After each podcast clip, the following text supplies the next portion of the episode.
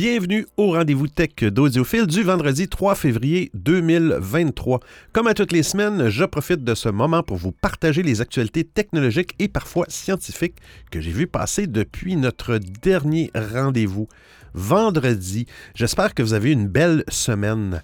Je parle toujours de température, hein, c'est... euh, mais euh, bon, ici, dans, mon petit coin, on parle de moins 30 à moins 40 là, avec le facteur euh, éolien, de refroidissement éolien.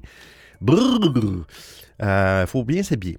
Un euh, une petite note aussi. hein, euh, moi, je, j'essaie. Le but de ce podcast-là, c'est d'essayer euh, de, capturer le plus possible des choses intéressantes au niveau de la technologie. Peut-être que vous n'avez pas le temps de passer à travers les réseaux sociaux et, pour, euh, ça vous intéresse. Donc, moi, mon but, c'est d'essayer de, trouver les- des, actualités intéressantes et de vous les faire, euh, vous les faire jouer entre vos deux oreilles. hein. Pas besoin de vos, yeux et et de vos pouces.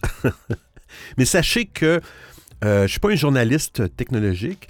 Euh, euh, donc, ça se peut que bon qu'il y, ait des, y ait des actualités qui se glissent comme ça, qui sont plus. ben, des fois, qui sont. que le lendemain ou deux, trois jours après, ça se dit Ah non, c'est pas, c'était pas vrai dans le fond.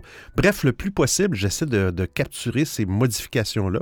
Mais euh, ce que je voulais vous dire, c'est si ça vous intéresse, allez sur le site euh, audiophile.com. Vous allez avoir un document, euh, je le redis. Vous avez toutes les références technologiques, des liens URL que je, je couvre pendant l'émission. Faites, faites vos, propres recherches. Mais allez, allez voir, des fois, ça peut être intéressant de, trouver d'autres sites, qui parlent du même sujet avec plus de détails. Moi, j'essaie de condenser, de condenser ça le plus possible pour vous. Et j'espère que vous appréciez, euh, que ça. Euh, ben, on commence tout de suite avec euh, la première actualité. Bon épisode!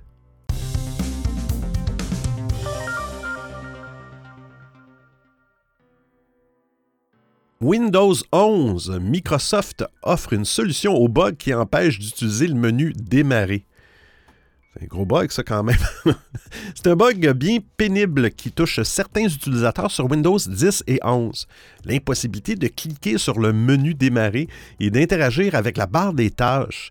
Eh bien, aujourd'hui, Microsoft donne une solution pour contourner tout en donnant des infos sur son origine. Il y a de plus en plus des bugs comme ça sur Windows. Ce bug ne touche qu'une poignée d'utilisateurs et euh, résulte d'un conflit entre ClickShare, une, une application qui est dédiée aux ainsi que le calendrier de Windows. Wow! Barco, le développeur, avait repéré ce problème et a affirmé que cela venait d'une mise à jour effectuée par Microsoft. Arrêtez d'en faire des mises à jour!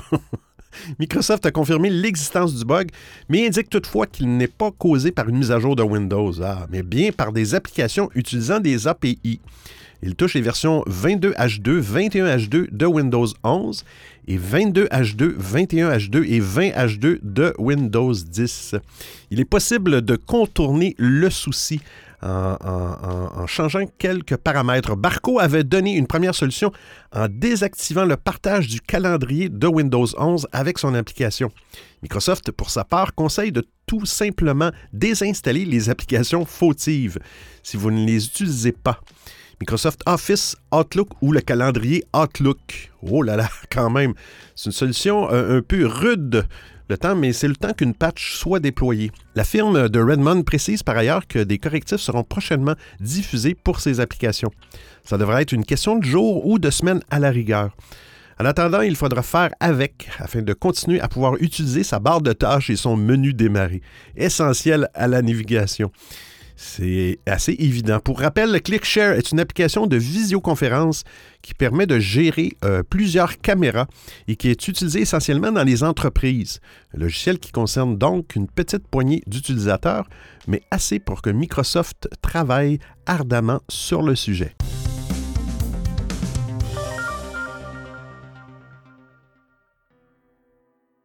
Apple, ce que l'on sait sur son futur casque de réalité mixte. Plus de 20 ans après euh, l'iPod et 15 ans après l'iPhone, Apple n'a jamais semblé aussi proche de bousculer les codes en lançant un nouveau produit. L'iPad a certes marqué les esprits au tout début des années euh, 2010, mais il n'a pas marqué une réelle rupture euh, aux ordinateurs et aux smartphones. Même constat pour l'Apple Watch, le premier produit de Tim Cook après la mort de Steve Jobs. Avec le Reality Pro, la marque à la pomme peut basculer dans un nouveau monde, celui de la réalité virtuelle et de la réalité augmentée. D'ailleurs, Apple ne choisirait même pas entre les deux et proposerait un casque de réalité mixte, c'est-à-dire combinant les fonctionnalités de VR et de AR. Euh, cela fait des années que des rumeurs entourent le jeu américain à ce sujet. Comme à son habitude, la firme attend le bon moment avant d'investir un segment et de lancer un produit capable de transformer un marché.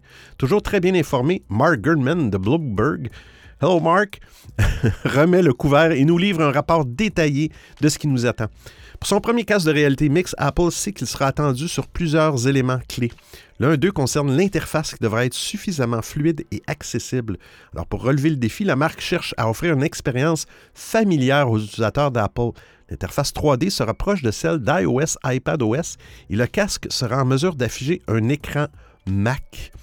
Il pourrait servir d'écran secondaire pour les ordinateurs de la marque. À ce titre, il sera en mesure de reproduire de nombreuses fonctions des iPhones et iPads. Les principaux services de la marque seront là comme Safari, Photos, Mails, Messages ou encore Apple Music.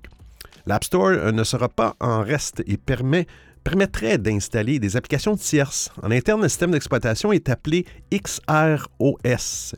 Et pour la saisie du texte, l'assistant Siri ou le clavier d'un iPhone, iPad ou Mac pourront être mis à contribution. Désireux d'apporter euh, quelque chose de nouveau, Apple doterait son casque d'un système de suivi des mains et des yeux.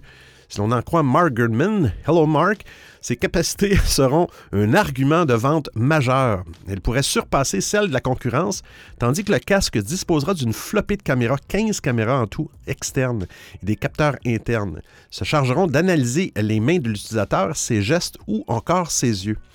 Il sera alors possible de contrôler l'appareil en regardant simplement un élément à l'écran pour le sélectionner. Plutôt qu'une manette, le casque pourra aussi être contrôlé avec les mains. Le fait, de, pincer le pouce et l'index permettrait d'activer une tâche sans avoir à tenir quoi que ce soit. Le, VR offrira des expériences immersives, euh, tandis que l'AR superpose du contenu virtuel sur du réel. Euh, comme évoqué précédemment, le casque disposera euh, de deux écrans à haute définition, ultra haute définition, fournis par Sony. Des dalles micro-LED 4K sont, sont évoquées avec insistance, soit la même technologie que sur un iPad Pro 12.9 pouces. Le casque sera adapté aux personnes ayant besoin euh, d'une correction. Alors, à la manière de Meta, Facebook, euh, Apple souhaite utiliser son casque pour les appels vidéo et les visioconférences. La firme souhaiterait profiter de la puissance de traitement de son casque pour proposer des avatars VR réalistes capable de montrer le visage et le corps de l'utilisateur lors des appels FaceTime. Apple FaceTime. Cependant, cette fonctionnalité requiert énormément de puissance Il sera limité aux conversations à deux. Il sera toujours possible de passer des appels de groupe, mais les utilisateurs supplémentaires s'afficheront sous la forme de Memoji, hein, des emojis euh, d'Apple. Et à l'intérieur du casque, on trouve une variante de la puce M2 que l'on trouve actuellement dans les Mac et iPad. Pour l'épauler, Apple ajoutera un processeur taillé pour la gestion des graphismes et de la réalité mixte. Cette deuxième puce s'appellera Reality Processor si on en croit les demandes de marque déposées. Il y a encore un doute sur euh, le véritable nom du premier casque de réalité. Euh, d'Apple. Pour l'heure, la marque a déposé c'est Reality Pro et Reality One. Apple prévoit euh, de faire une annonce officielle dès le printemps, soit entre mars et juin. Si on se fie aux habitudes du constructeur, une présentation pourrait avoir lieu dès mars ou début avril. Mais le calendrier peut encore évoluer. Quoi qu'il en soit, on s'attend à une annonce avant la conférence annuelle des développeurs. C'est la WWDC. Euh, se déroule généralement au début du mois de juin. Il s'annonce déjà comme le lieu idéal pour revenir en détail sur l'aspect logiciel du casque. Euh, et le casque serait lancé plus tard dans l'année, probablement pas avant le mois de septembre. La rentrée est incontournable pour Apple, mais il n'est pas dit que ce lancement du Reality Pro coïncide avec celui des futurs iPhone 15. Malheureusement, le futur casque de réalité mixte ne sera pas à la portée de toutes les bourses, et vous vous en doutez. La volonté d'offrir une expérience poussée avec une technologie récente ne sera pas sans conséquence sur le prix de vente. Reality Pro serait vendu aux alentours de 3000 dollars. Quand même.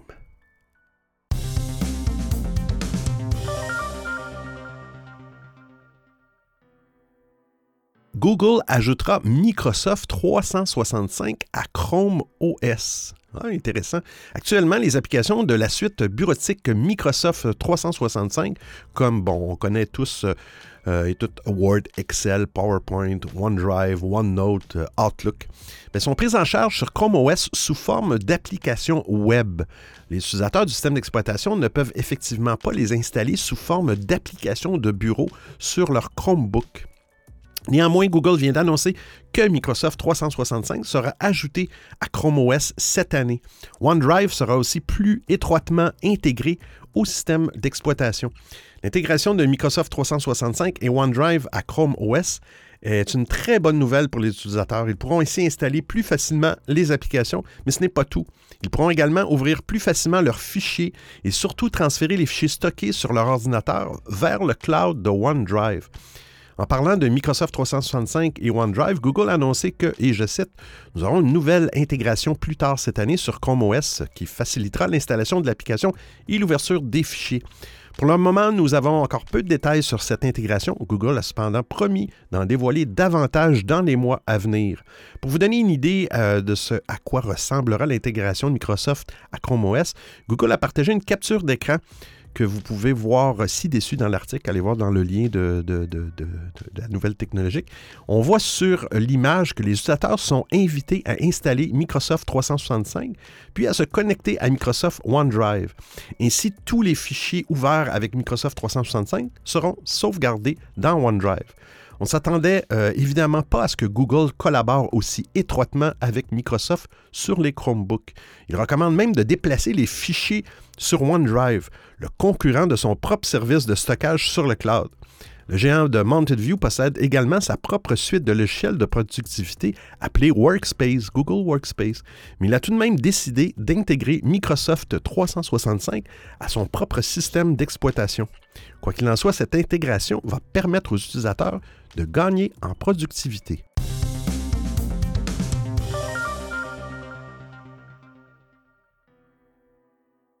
Gmail, le suivi de livraison des colis dans votre boîte réception. Il y a quelques mois, Google annonçait son intention d'intégrer une fonction de suivi de colis directement dans la boîte de réception de Gmail. Cette nouvelle fonctionnalité, annoncée à l'époque comme n'étant fonctionnelle qu'avec des transporteurs aux États-Unis, est finalement en cours de déploiement euh, sous nos latitudes. En fait, elle est d'ores et déjà disponible dans l'application Gmail sur Android et iOS. Une fois activée dans votre boîte de réception, cette nouvelle option permet à Google d'afficher directement le suivi de la livraison de vos colis en haut de votre boîte mail. Gmail détecte automatiquement les numéros de suivi dans les courriels que vous recevez et interroge lui-même les transporteurs pour vous fournir le suivi dans la messagerie. Ainsi, dès que l'application s'aperçoit que vous attendez un colis, un encadré dédié s'affichera au-dessus du dernier email reçu dans votre boîte de réception.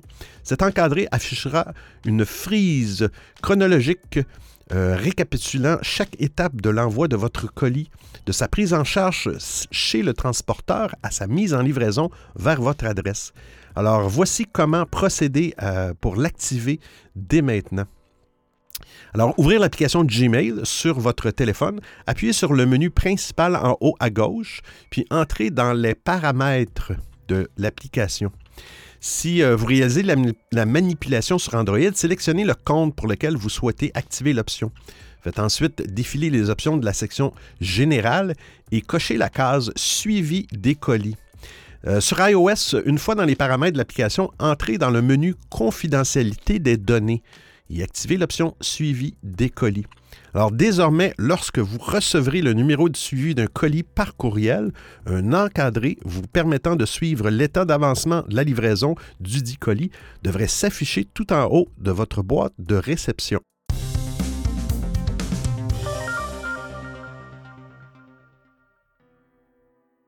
Comment protéger vos onglets privés sur Chrome? Une bonne partie des internautes utilisent la navigation privée sur leur navigateur Chrome euh, ou euh, un autre navigateur afin que les recherches ou les activités un peu embarrassantes n'apparaissent pas sur l'historique de navigation. Mais si vous oubliez de fermer un onglet privé et que quelqu'un d'autre ouvre votre téléphone ou votre ordinateur, euh, vous pouvez vous retrouver dans une situation gênante. Je ne donnerai pas d'exemple. La bonne nouvelle, c'est que sur Android et iOS, eh bien, Google Chrome propose une fonctionnalité qui va apporter une protection supplémentaire à vos onglets privés pour éviter cette situation encombrante. en substance, la fonctionnalité proposée par Google Chrome sur mobile verrouille les onglets de navigation privée. Et grâce à cette fonctionnalité, ces onglets ne peuvent être ouverts qu'après une authentification du propriétaire du téléphone, par exemple avec le capteur biométrique, Touch ID, Face ID. Euh, la fonctionnalité était déjà proposée sur iOS depuis un moment et désormais elle est également disponible sur le système d'exploitation Android. Dans un billet, Google indique que cette protection de la navigation privée est en cours de déploiement sur son OS mobile. Pour utiliser la protection de la navigation privée avec l'authentification du téléphone, assurez-vous d'abord d'avoir la version la plus récente de Google Chrome, puis allez dans les paramètres du navigateur, ensuite confidentialité et sécurité. Activez l'option Verrouiller les onglets de navigation privée quand vous fermez Chrome. Cette option ne peut euh, pas encore être disponible sur les appareils Android puisqu'elle est en cours de déploiement. Ça s'en vient. Ce qui change, c'est que si vous ouvrez un onglet de navigation privée et que vous mettez ensuite Google Chrome en arrière-plan, vous ne pourrez pas accéder à ces onglets sans une authentification par mot de passe ou par capteur biométrique. La navigation privée, à cause de son nom, peut parfois induire euh, l'internaute en erreur. En effet, celui-ci peut croire qu'en ouvrant un onglet privé sur Chrome, eh bien, son activité est totalement invisible. Alors, malheureusement, c'est faux.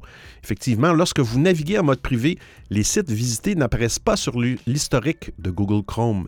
Les cookies ne sont pas non plus conservés, ainsi que les données euh, du site Web. En revanche, la protection n'est pas totale, comme l'indique Google sur une page d'aide, et je cite, Votre activité reste visible des sites Web que vous consultez, de votre employeur ou de votre établissement scolaire, ainsi que votre fournisseur euh, d'accès à Internet. Alors pour plus de sécurité, vous pouvez par exemple opter pour un VPN.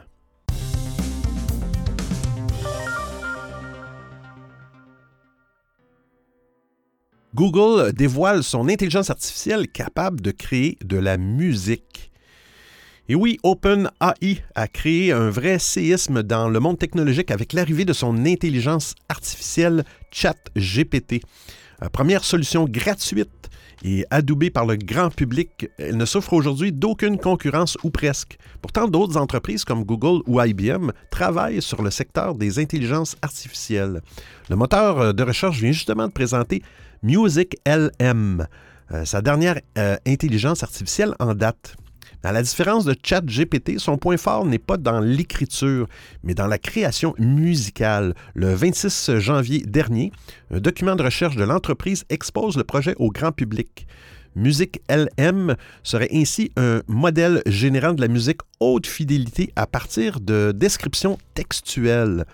Wow! Selon ses créateurs, cette intelligence artificielle serait capable de créer de la musique sur plusieurs minutes sans perdre en cohérence. Google avait déjà parlé de ce projet par le passé et plusieurs exemples de musique développée par euh, l'IA ont été rendus publics par la marque elle-même sur son compte GitHub. Mais cette euh, euh, nouvelle intelligence artificielle pose question.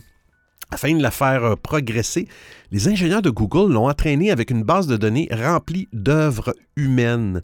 Les auteurs de cette dernière n'ont jamais été euh, contactés pour donner leur accord à Google ou encore moins été rémunérés pour leur travail d'alimentation de l'intelligence artificielle.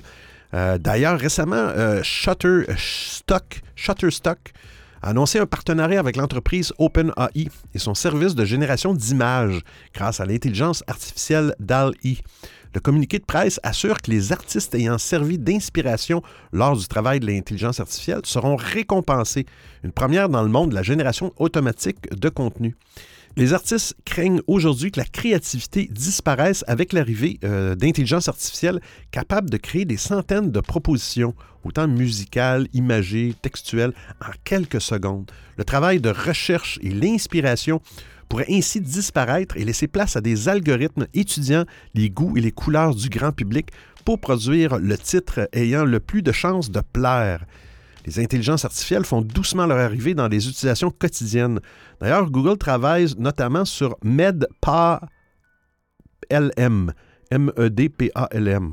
Ça vient des acronymes assez compliqués, un système euh, pouvant aider dans la pratique de la médecine.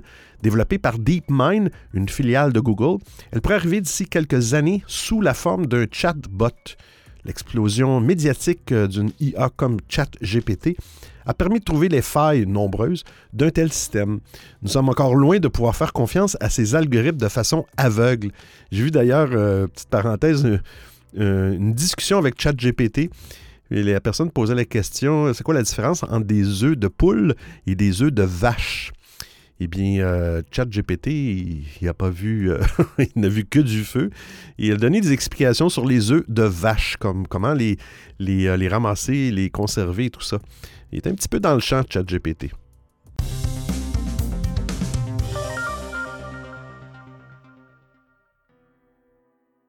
Facebook accusé de vider intentionnellement la batterie de nos smartphones. Ah, c'est pas la première fois que, j'entends ça. Vous avez l'impression que Facebook euh, Messenger ou encore WhatsApp euh, drainent la batterie de votre smartphone. Eh bien, il semble que c'est normal. Depuis toujours, eh les détenteurs des, des téléphones euh, intelligents bataillent pour optimiser au mieux l'autonomie de leur appareil. En effet, si les écrans se sont élargis, l'autonomie de nos smartphones tend à stagner depuis de longues années, avec la possibilité d'atteindre généralement une grosse journée avant de devoir passer euh, par la case recharge. Pour gagner en autonomie, on peut jouer avec divers paramètres, oui, la luminosité, fréquence de l'écran, Wi-Fi, mais aussi optimiser les applications afin de les rendre moins énergivores. Toutefois, chez Facebook, il semblerait que l'on prenne un malin plaisir à vider intentionnellement et dans le plus grand des secrets, les batteries de vos téléphones intelligents. Vous avez sans doute euh, déjà arrivé de constater que telle ou telle application avait tendance à vider prématurément la batterie de votre téléphone. Certains terminaux se chargent d'indiquer que Twitter, WhatsApp ou encore euh, Facebook, pour ne citer que quelques-unes, tournent en arrière-plan et qu'il serait bon d'optimiser ces dernières. En ce qui concerne euh, Facebook, le drainage de la batterie serait volontaire. En effet, un ex-employé de Facebook, George Hayward, euh, a décidé d'attaquer le géant américain. Ce dernier estime avoir été licencié de manière abusive après avoir refusé de prendre part à des tests négatifs en interne. Il s'agit d'expérimentation qui permet à des entreprises comme Facebook de réduire la durée de vie de la batterie des téléphones des utilisateurs à leur insu afin de tester de nouvelles fonctionnalités, un nouveau système de chargement d'images ou encore des performances d'une application. Aussi, George Hayward euh, aurait refusé de développer cette technique lorsqu'il travaillait sur l'application Messenger. Ce dernier estime que la technique peut s'avérer dangereuse pour l'utilisateur avec un téléphone qui pourrait être à court de batterie de manière inattendue, alors que celui-ci fait face, exemple, à une situation d'urgence. À l'heure actuelle, impossible de savoir la teneur exacte des tests négatifs menés par Meta sur ces diverses applications. On a parlé, on parle de Messenger, Facebook, Instagram, WhatsApp. Ils en ont quand même pas mal. Toutefois, l'ex-employé de la firme indique avoir reçu un document baptisé Comment exécuter des tests négatifs réfléchis avec différents exemples pour démontrer l'efficacité de ces tests, mais aussi leur impact chez les utilisateurs. George Hayward affirme qu'il a rapidement fait part de ses préoccupations concernant cette pratique, mais qu'il a finalement été licencié pour avoir refusé de participer mise au point des tests. Ben, bravo, M. Hayward. Euh, bien sûr, euh, cela soulève à nouveau le souci d'éthique du géant Facebook, qui euh, semble ne pas hésiter à exploiter généralement à son insu sa très large audience pour parvenir à ses fins. Vous écoutez le rendez-vous tech d'Audiophile. Twitter change sa police d'écriture pour mieux repérer les usurpateurs d'identité. Ah. Twitter a décidé de changer sa police d'écriture au niveau de son site, ce qui doit notamment permettre de mieux repérer les faux comptes et autres usurpateurs d'identité. Cela s'explique par de petits changements au niveau des noms d'utilisateurs. La nouvelle police d'écriture de Twitter modifie la forme de la lettre L en minuscule et la lettre I en majuscule. Le I majuscule est une barre verticale comme avant, mais la lettre L minuscule présente une légère différence sur la partie inférieure pour bien montrer qu'il ne s'agit non plus d'une simple barre verticale. Il arrive que de faux comptes utilisent cette combine de mettre deux euh, I en majuscule pour faire croire qu'il s'agit de deux lettres L en minuscule, alors que ce n'est pas le cas. Ainsi, il devient facile de repérer quelle, est la lettre qui est utilisée. D'autres plateformes ont déjà adopté un changement similaire pour bien faire la distinction. C'est notamment le cas de Discord. Un autre changement avec Twitter concerne le chiffre 0, hein, qui représente maintenant un zéro barré. Eh la nouvelle police de Twitter semble pour l'instant uniquement concerner la version web du réseau social. Les applications mobiles ont toujours l'ancien affichage, mais tout le monde ne voit pas encore la nouveauté. Il semble s'agir d'un déploiement qui est en cours.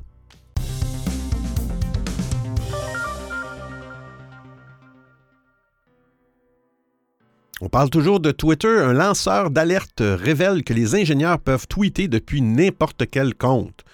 Il s'agirait en fait du fameux God Mode euh, au centre en 2020 du hack de comptes de grandes personnalités comme Barack Obama, Jeff Bezos, Bill Gates ou même Elon Musk. Twitter avait à l'époque annoncé avoir pris des dispositions pour résoudre le problème qui ne serait pas si vrai que ça. Hein? Il n'y a pas juste M. Musk, des fois, qui dit des choses pas vraies. Les problèmes de sécurité chez Twitter n'auront, semble-t-il, jamais de fin. Aujourd'hui, on apprend en effet qu'une vieille fonctionnalité que l'on pensait abolie existe encore au sein du réseau. Il s'agit du God Mode. Euh, ou mode Dieu, qui permettait aux employés de l'entreprise de pouvoir poster à partir de n'importe quel compte et qui avait été utilisé par des adolescents pour mener une escroquerie au Bitcoin. Euh, selon un lanceur d'alerte qui a témoigné devant la Federal Trade Commission, FTC, et le Sénat américain, eh cette fonction n'aurait jamais été abolie et persisterait sous le nom de Privilege Mode, mode privilégié. Mais euh, les mesures prises par Twitter à l'époque du scandale se résumeraient, euh, selon la même source, à retirer l'accès par défaut aux ingénieurs. Ces derniers doivent maintenant changer une ligne de code en la passant de faux à vrai, hein, comme euh, une variable de faux à vrai, pour ouvrir le service du Privilege Mode. Ce témoignage vient appuyer les révélations faites au mois d'août dernier par Peter Zatko, qui est ancien chef de la sécurité de Twitter, sur les nombreux problèmes rencontrés par le réseau. Il avait à l'époque nié la mise à l'arrêt du God Mode. Le problème est profond car si n'importe quel ingénieur est en capacité d'accéder à n'importe quel compte sur la planète, dont, exemple, les chefs d'État, pour y poster. Il pourrait aussi supprimer des messages ou, au contraire, remettre en ligne des tweets supprimés. Le pire est qu'il est impossible pour Twitter de savoir si un employé a utilisé cet accès privilégié. Wow! C'est bien euh, impossible de savoir qui a fait ça. D'après la même source, euh, la direction aurait préservé la fonctionnalité afin de permettre aux employés de publier pour le compte d'annonceurs incapables de le faire eux-mêmes. Cette décision pourrait se payer cher à un moment où Twitter cherche des revenus. Plusieurs personnes au fait du dossier à la FTC avec qui le Washington Post a pu discuter pensent en effet que le régulateur pourrait infliger une amende de près d'un milliard de dollars US si les accusations se concrétisaient.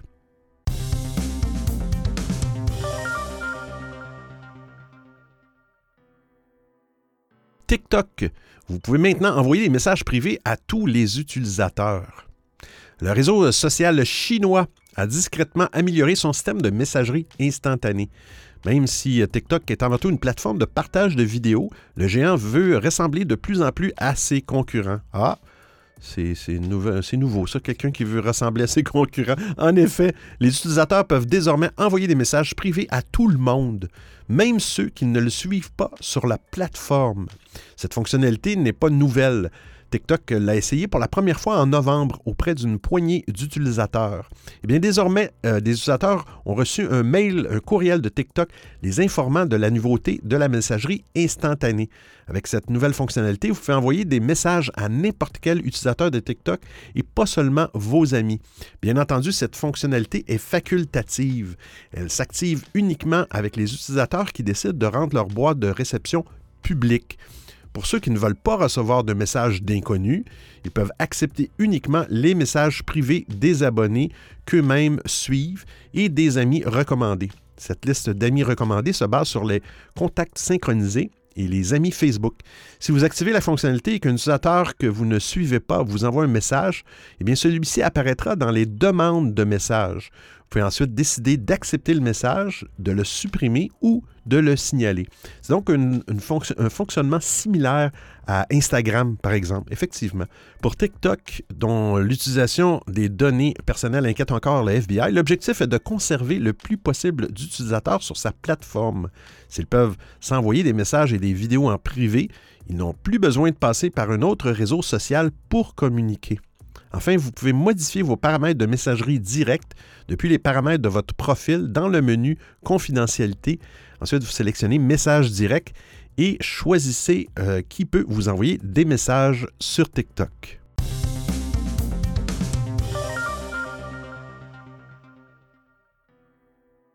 Amazon va livrer des médicaments en illimité pour les abonnés Prime. Oh! Amazon prouve encore une fois que son service Prime est le plus polyvalent du marché. Après la SVOD, vidéo sur demande, le streaming musical, la livraison gratuite ou encore la lecture numérique, mais le géant du e-commerce s'attaque aux médicaments. Lancé mardi outre-Atlantique, le service baptisé AirX Pass, RX Pass propose aux abonnés Prime de bénéficier pour 5 supplémentaires par mois, de se faire livrer des médicaments sur ordonnance en illimité et ce sans frais supplémentaires. Au total, Amazon indique avoir mis à disposition plusieurs dizaines de références de médicaments génériques qui sont capables de traiter plus de 80 affections communes, le pari de taille pour Amazon qui espère toucher 150 millions d'Américains et d'Américaines. Rappelons que dans le pays de l'oncle Sam, la sécurité euh, sociale ne fonctionne pas comme en Europe. En passant par RxPass, les abonnés Prime évitent ainsi l'intermédiaire d'un assureur privé ou la prise en charge partielle des couvertures publiques Medicare ou Medicaid. L'initiative euh, RxPass peut surprendre de notre côté euh, du globe. On parle de l'Europe, c'est un article d'Europe. Mais elle n'est en réalité pas nouvelle. L'entreprise a déjà annoncé en juillet dernier qu'elle s'offrait le réseau euh, de soins privés One Medical pour 3,9 milliards de dollars. Eh bien, avec RxPass, c'est un supplément de 5 dollars par mois qui sera ajouté à l'abonnement Prime. Reste que la facture devrait être moins salée qu'en passant par les systèmes traditionnels du pays. En France, le géant du commerce en ligne n'est pas autorisé à vendre des produits pharmaceutiques, même ceux accessibles sans ordonnance. Pour le moment, il y a donc peu de chances pour que la France emboîte le pas euh, des États-Unis. Reste que les discussions autour de la vente de médicaments semblent évoluer depuis quelques semaines. Les services de livraison sur ordonnance ont fait leur apparition dans les rues de Paris. Ils ne sont désormais plus limité qu'aux seules pharmacies autorisées. Il reste cependant nécessaire de fournir à la plateforme son numéro de carte vitale, sa carte de mutuelle ainsi qu'une copie de son ordonnance. Autant de données sensibles qui devraient sans doute être transmises à Amazon en cas d'implantation du service RxPass en France. Reste à savoir si les législateurs seront d'accord avec l'idée d'offrir autant de pouvoir à l'entreprise fondée par Jeff Bezos sur des questions de santé publique.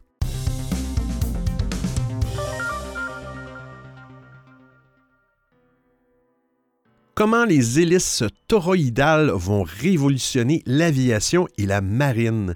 Eh bien, qu'elles soient grandes euh, comme sur un avion ou petites comme sur un drone, les hélices produisent beaucoup de bruit. Effectivement, un drone, c'est bruyant. C'est pas causé par euh, les vibrations du moteur, mais bel et bien des tourbillons créés dans l'air par les pales. Cela pourrait changer grâce à une nouvelle hélice avec des pales toroïdales inventées par des chercheurs du Massachusetts. Je l'ai-tu Institute of Technology, MIT, plus simple, aux États-Unis. Les hélices utilisées notamment euh, dans l'aviation et la marine sont basées sur la vis d'Archimède, utilisée pour pomper l'eau euh, environ 200 ans avant Jésus-Christ. Elle existe depuis euh, environ deux siècles dans leur forme actuelle pour faire avancer des appareils dans l'eau ou dans l'air. Pendant tout ce temps, la forme des pales a été optimisée, mais il n'y a pas eu de grands bouleversements. Bien, les chercheurs du MIT Massachusetts Institute of Technology euh, travaillait sur un drone silencieux à propulsion ionique. Il avait besoin de comparer le niveau de bruit à un drone standard. Quand ils ont eu l'idée de cette nouvelle hélice, euh, composée de deux pales toroïdales qui forment un 8, une, une fois l'hélice placée sur un drone quadricoptère, les scientifiques ont observé une diminution significative du bruit dans les fréquences audibles pour l'oreille humaine, notamment entre 1 kHz et 5 kHz. Euh, selon eux, l'appareil peut fonctionner sans agresser l'ouïe humaine à une distance divisée par deux, comparativement à un même appareil avec des hélices standards. Cette baisse de volume sonore serait due à une meilleure distribution des tourbillons dans l'air, qui serait générée sur toute la surface au lieu de seulement la pointe de la pale, et qui pourrait ainsi se dissiper plus rapidement, générant moins de bruit. Les chercheurs ont constaté que la réduction du bruit n'était pas au dépens des performances. La poussée était comparable à celle obtenue avec un drone équipé d'hélices classiques. De plus, les performances ou la réduction de bruit pourraient encore être améliorées. Les chercheurs ont testé quelques formes différentes, mais elles n'ont pas été optimisées, contrairement aux pales classiques qui ont plusieurs siècles d'histoire. Les avantages de cette forme se traduisent aussi sous l'eau. L'entreprise Sharrow Marine euh, teste déjà un concept similaire sur des bateaux. Leur hélice est constituée de trois boucles toroïdales orientées un peu différemment. Selon le constructeur, le niveau de bruit est réduit de 80% à une vitesse de croisière. De plus, elle serait beaucoup plus efficace. Sharrow Marine annonce une portée augmentée, des économies d'essence, une plus grande vitesse pour la même vitesse de rotation, ou encore une inversion de poussée augmentée de 50% pour pouvoir freiner plus rapidement. Il faudra tout de même débourser la coquette somme de 5000 dollars, soit 10 fois le prix d'une hélice standard. Pour l'instant, la forme toroïdale n'a été testée que sur des drones quadricoptères et des bateaux. Elle constitue déjà une avancée bienvenue, alors que les drones, notamment pour la livraison, devraient faire partie du quotidien d'ici quelques années. Reste à voir si ces résultats peuvent être généralisés à d'autres usages, euh, comme les avions, euh, les voitures volantes ou encore les ventilateurs d'ordinateurs.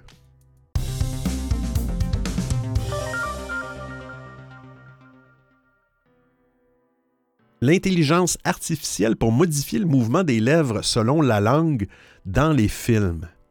Je vous recommande fortement d'aller voir le lien dans les documents du site euh, parce qu'il y a une vidéo dans cette actualité-là et c'est époustouflant qu'est-ce qu'ils sont capables de faire avec l'intelligence artificielle. Voilà de très très longues années déjà que le doublage est utilisé dans le monde entier pour ce qui est des œuvres audiovisuelles permettant à chacun de profiter d'un film étranger dans sa propre langue. Si nos oreilles ont eu euh, la chance de profiter de doubleurs de grand talent, cela n'empêche pas certaines œuvres d'être parfois dénaturées par ce même doublage, dont la qualité dépend également du travail d'adaptation. C'est pour cela que la société Flawless a mis au point une technologie visant à révolutionner ce procédé réalisé en post-production. La firme travaille en effet sur une technologie boostée à l'intelligence artificielle qui permet d'éviter la désynchronisation des lèvres dans une version doublée en langue étrangère. Pour cela, l'intelligence euh, artificielle se charge d'analyser la séquence et de modifier euh, de manière aussi transparente que possible le mouvement des lèvres. De cette manière, la bouche des actrices et acteurs à l'écran est parfaitement en accord avec les paroles prononcées par les équipes de doublage. C'est vraiment impressionnant. En tant que réalisateur, euh, le CEO de Flawless, Scott Mann, Hi Scott, explique avoir par le passé écrit des scénarios avant de mettre ces derniers en scène avec des acteurs en surveillant chaque aspect de son œuvre, avant de découvrir avec stupeur la version doublée dans certains pays. Et je le cite, j'avais fait attention non seulement aux mots, mais aussi à la nuance du son euh, d'un mot, à l'inflexion de ce qui est implicite ou encore aux détails de l'expression. Le fait de voir tout ce travail ruiné ou presque comme une caricature avec euh, tous les mauvais dialogues, c'était horrible, explique-t-il. Parallèlement au doublage en langue étrangère, la technologie de Flawless permet également de retirer les éventuels jurons d'une scène, en conservant là encore une synchronisation labiale impeccable. Dans son exemple, Flawless démontre comment sa technologie parvient dans le film Fall à transformer l'expression oh, un, gros mot ici, fucking tower, hmm, en freaking tower. Un procédé incroyable pour certains, effrayant pour d'autres. Mais pour Scott euh, Mann, Hi Scott, les cinq prochaines années oh vont voir émerger de nombreuses technologies qui seront rapidement adoptées par les réalisateurs du monde entier.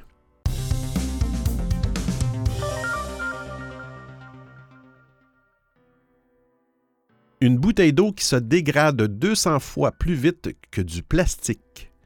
Les bouteilles d'eau en plastique sont l'une des premières sources de pollution. La marque Cove a eu l'idée de réinventer la bouteille d'eau en utilisant du PHA. L'entreprise californienne a réussi à en produire une version biodégradable. Euh, en moyenne, il faut 450 années à du plastique pour se transformer dans la nature. Avec la solution de Cove, la bouteille disparaît en quelques années seulement. Tout le succès du projet tient dans le PHA. Ce biopolymère est fabriqué par la fermentation d'aliments courants comme le sucre ou les lipides, les huiles végétales. En exposant cette nouvelle matière à l'environnement extérieur, le PHA se décompose en 1 à 4 ans, selon les études menées par Cove. L'entreprise reconnaît que cette solution est encore loin d'être idéale, mais elle permet de réduire les déchets plastiques ainsi que la pollution des sols. La première vente de bouteilles Cove a eu lieu il y a quelques jours en Californie du côté de One, une épicerie biologique, pour le moment limitée aux frontières de l'État. Les exportations de Cove pourraient bientôt atteindre la côte Est. Une fois le marché américain conquis, un développement à l'international est envisagé par les fondateurs de la marque. Avec leurs produits, ils espèrent faire l'ombre aux solutions en plastique à usage unique. Elles sont une source immense de pollution. L'offre proposée par Cove n'est cependant pas une réponse miracle. Certains scientifiques, bien que saluant cette avancée, préconisent toujours les bouteilles réutilisables comme les gourdes en fer. Juste pour euh, donner un exemple, tous les jours en France, ce sont 25 millions de bouteilles en plastique qui finissent à la poubelle. La grande majorité d'entre elles iront dans la nature ou dans des incinérateurs. Elles peuvent alors mettre jusqu'à 1000 ans pour complètement disparaître, occasionnant des pollutions diverses eh bien, une infirme partie de ces bouteilles euh, seulement euh, est recyclée. Afin de réduire leur utilisation de bouteilles en plastique, de nombreuses personnes trouvent bon de réemplir encore et encore la même bouteille. Si l'impact sur l'environnement est évident, cette pratique pose cependant des questions sur la santé euh, des personnes. Les bouteilles en plastique libèrent des bactéries lors de leur ouverture et ces dernières vont alors proliférer dans la bouteille, rendant l'eau de plus en plus dangereuse. Oh, à vous.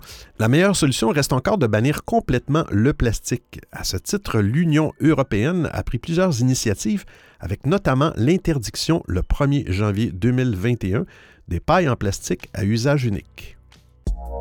Alors j'espère que vous appréciez le format et le contenu de l'émission.